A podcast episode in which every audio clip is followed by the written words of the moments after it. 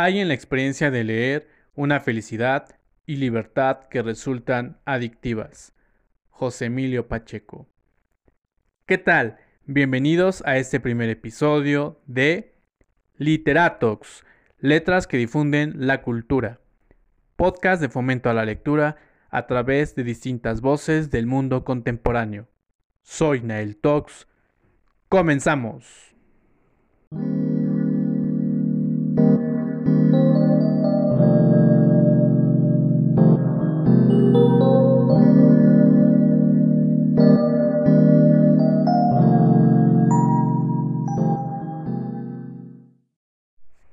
¿Qué tal amigos que nos escuchan? Me da gusto estar con ustedes iniciando un nuevo podcast con un enfoque lector.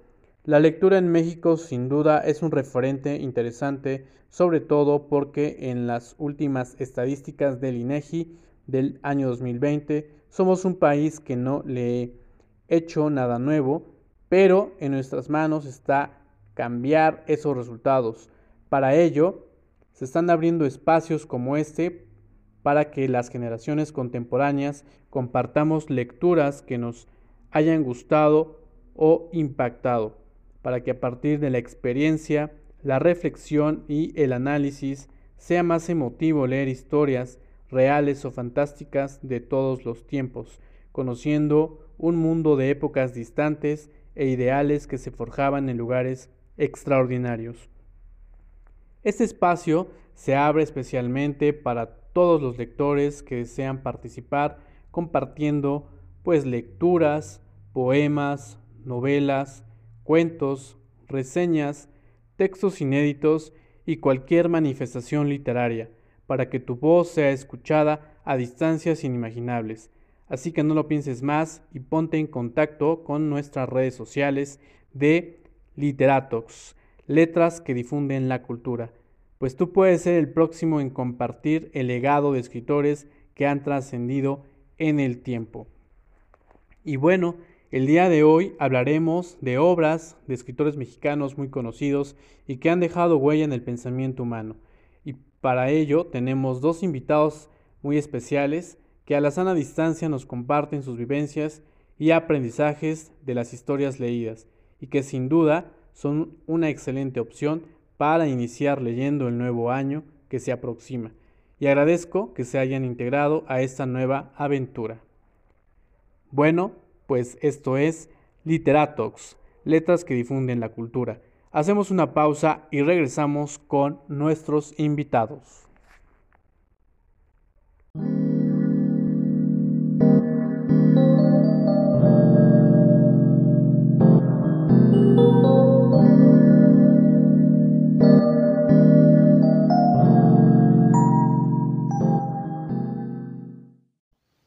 Gracias Tox por la invitación. Me presento, soy Carla Sile, estudiante de la licenciatura en Historia en la Facultad de Filosofía y Letras de la UAP.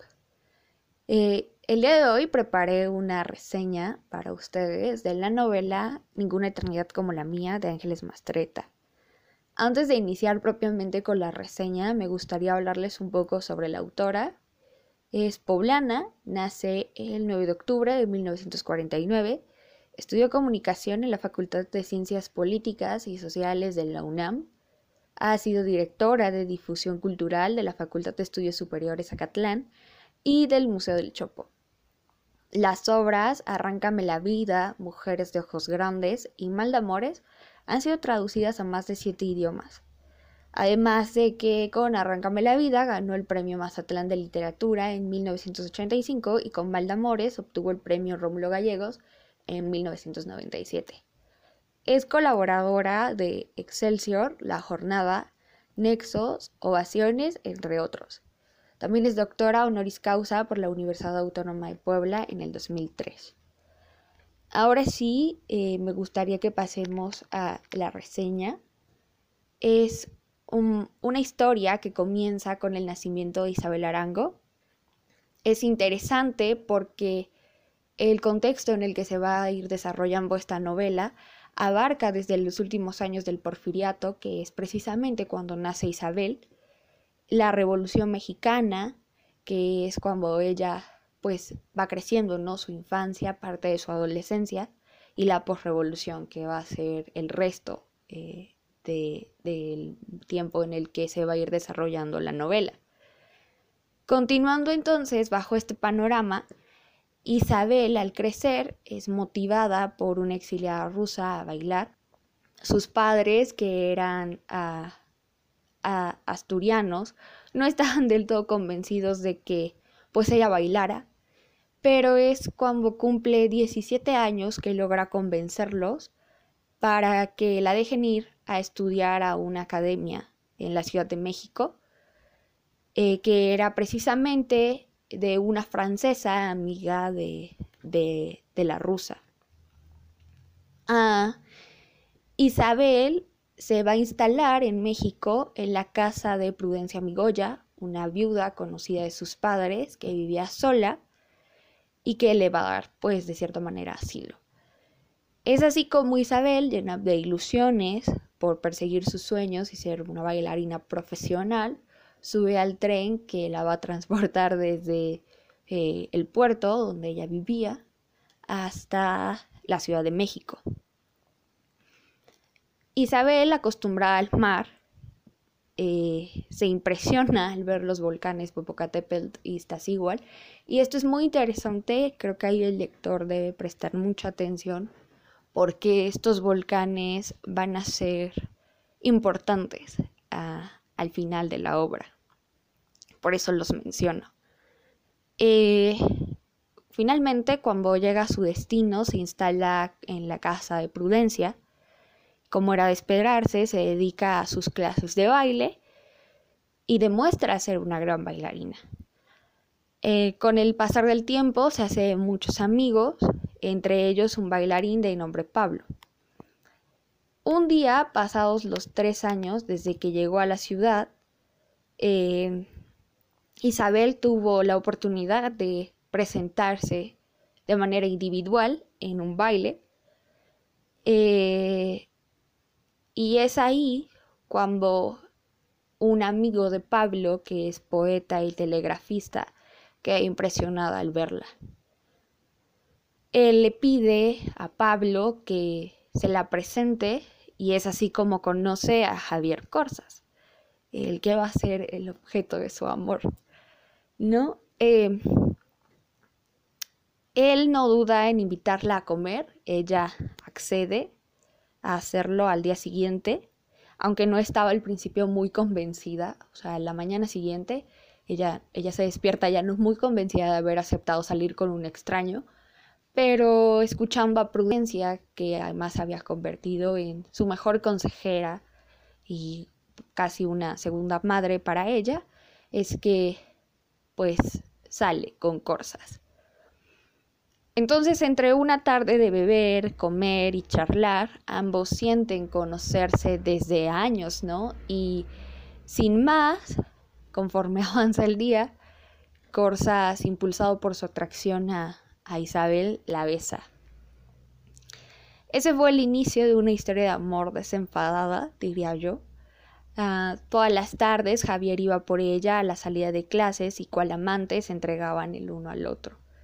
Ella se había comprometido a amar intensamente, bien lo apunta a Mastreta cuando escribe, y me voy a permitir leérselo.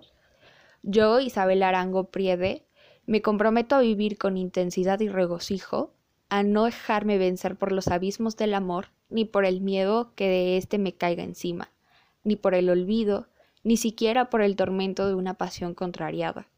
Me comprometo a recordar, a conocer mis yerros, a bendecir mis arrebatos. Me comprometo a perdonar los abandonos, a no desdeñar nada de todo lo que me conmueva, me deslumbre, me quebrante, me alegre. Entonces, bajo esa promesa que ella se hace de amar intensamente, pues sí, lo consigue. Eh, pasan los días y el sentimiento de ella hacia él crece, tanto que un día decide llevarlo al puerto eh, a que conozca a sus padres, ahí pasan unas vacaciones muy agradables. Eh, y así, la novela se va desarrollando de poco en poco, nos cuenta a detalle la historia de amor entre Isabel y Corsas, hasta que llega en que llega el momento en que todo lo bello acaba, en que el amor deja ver que no es amor, o más bien en que atracción y deseo pueden ser confundidos por ese sentimiento. Entonces, una noche, después de ir por Isabel al término de sus clases, y de entregarse y amarse el uno al otro, Javier le suelta las palabras más crueles que hicieron de su amor alguien irreconocible. Y le dijo, me voy a ir. Al principio pues ella cree que es una broma, pero Javier eh, se pone serio, ella destruido y desconsolado regresa a casa de Prudencia y ahí le cuenta lo que estaba sucediendo con, con Corsas y es entonces que Prudencia le siembra esta semilla de la duda sobre si él no le estará mintiendo.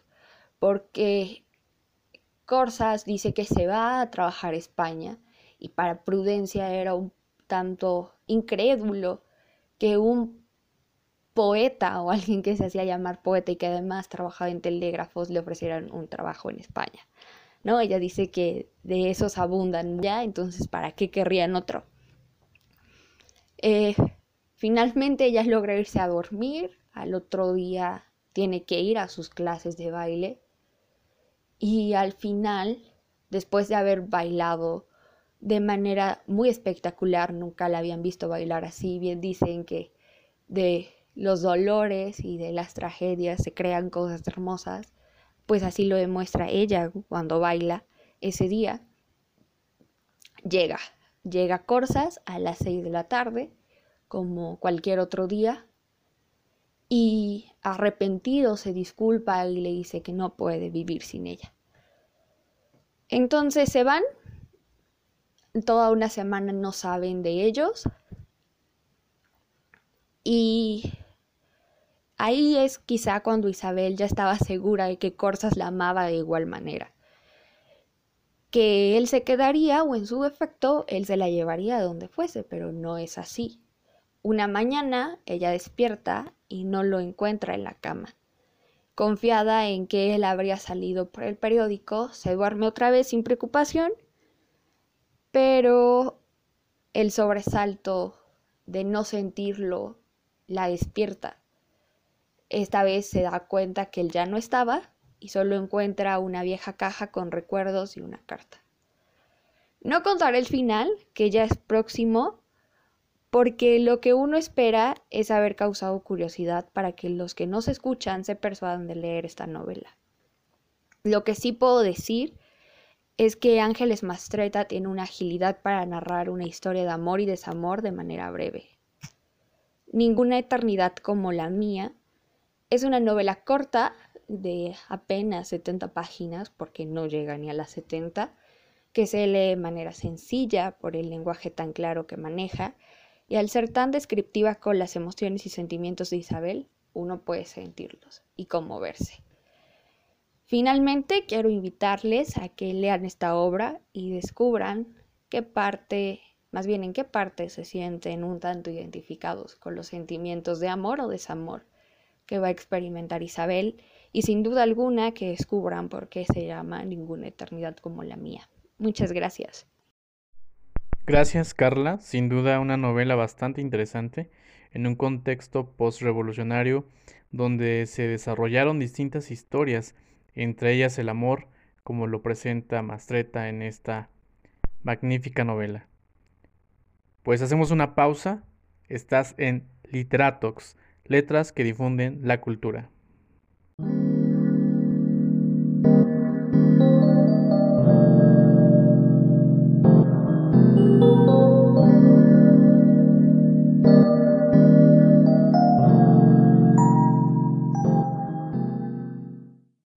Hola amigos, este, primero que nada muchas gracias por la invitación Tox, muy muy contento de poder participar en este gran podcast.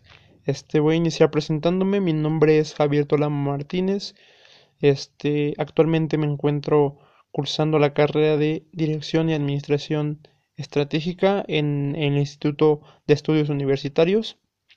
Actualmente me encuentro cursando el cuarto cuatrimestre y muy muy contento de poder participar y aportar un poco de, este, de esta gran obra, ¿no? de este gran libro. En esta ocasión este nos tocó hablar un poco de La frontera de cristal, un gran libro por parte del gran escritor este, y autor diplomático mexicano Carlos Fuentes, que fue uno de los grandes escritores hispanoamericanos del siglo XX, siendo conocido especialmente por su maestría de la novela y del ensayo, donde analizó con gran acierto la literatura en español. Eh, se sienten deseos de descubrir el encanto de nueve cuentos mexicanos que han sido agrupados en una sola obra. En este libro, el creador de la región más transparente utiliza la inmigración como nexo de los relatos para poner frente al lector por medio de descripciones y accionar de la familia Barroso una realidad marcada por los abusos que sufren aquellos que deciden abandonar su país en busca de un futuro mejor. La división entre México y Estados Unidos es, en esta propuesta literaria, analizada desde el punto de vista del racismo, la violencia, la discriminación, el rencor, el sufrimiento y la fortaleza que distingue al pueblo mexicano. Según se plantea desde esta novela compuesta por narraciones basadas en las vivencias de algunos viajeros que, por más de 200 años, han sufrido las consecuencias del intercambio cultural entre ambas naciones. Es probable que esa fuerza haya ayudado a los ciudadanos a enfrentar y superar las consecuencias de la corrupción, las injusticias y el mal desempeño político de los y de las autoridades de México.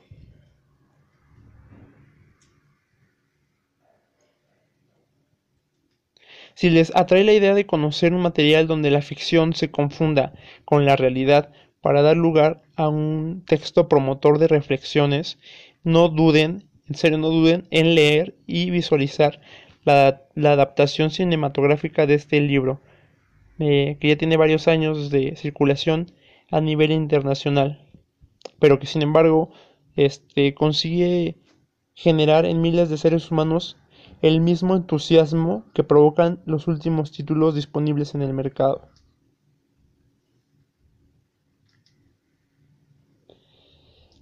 Y pues nada, ¿no? Lo primero que noté en este libro y que me convenció inmediatamente fue la narrativa de Carlos Fuentes, ¿no? De este gran escritor. Cada una de las palabras escritas en las nueve historias que conforman esta obra son un reflejo muy, muy real de la sociedad mexicana. Fuentes logra transmitir al lector eh, los contrastes de la vida en México, el pensamiento colectivo, en temas políticos, sociales, económicos e incluso espirituales de una forma simple pero profunda. Conforme vas leyendo este, la obra, van llegando a tu mente reflexiones sobre lo que significa ser mexicano y lo que personalmente estás haciendo por tu país. Entonces, desde mi punto de vista, es una gran obra que tienes que leer y que no tienes que dejar pasar si eres amante de la lectura mexicana. Muchas gracias nuevamente por la invitación y nos vemos hasta la próxima. Gracias Javi, pues Fuentes hace un retrato muy naturalista de un México contemporáneo donde nos presenta una sociedad desde un enfoque crudo, lo que nos corresponde es ir cambiando y transformando nuestro entorno por un país mejor. Quizás sea algo utópico, pero hay que ser positivos. Hacemos una pausa y regresamos para despedirnos Estás en Literatos, letras que difunden la cultura.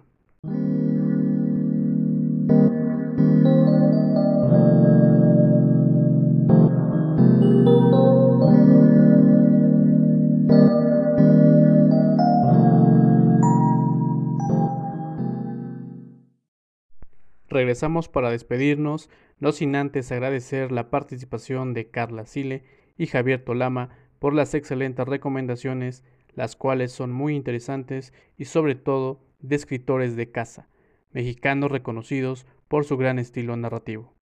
Y a todos ustedes, Gracias por sintonizarnos, nos escuchamos en el próximo episodio. Esto es Literatos, letras que difunden la cultura.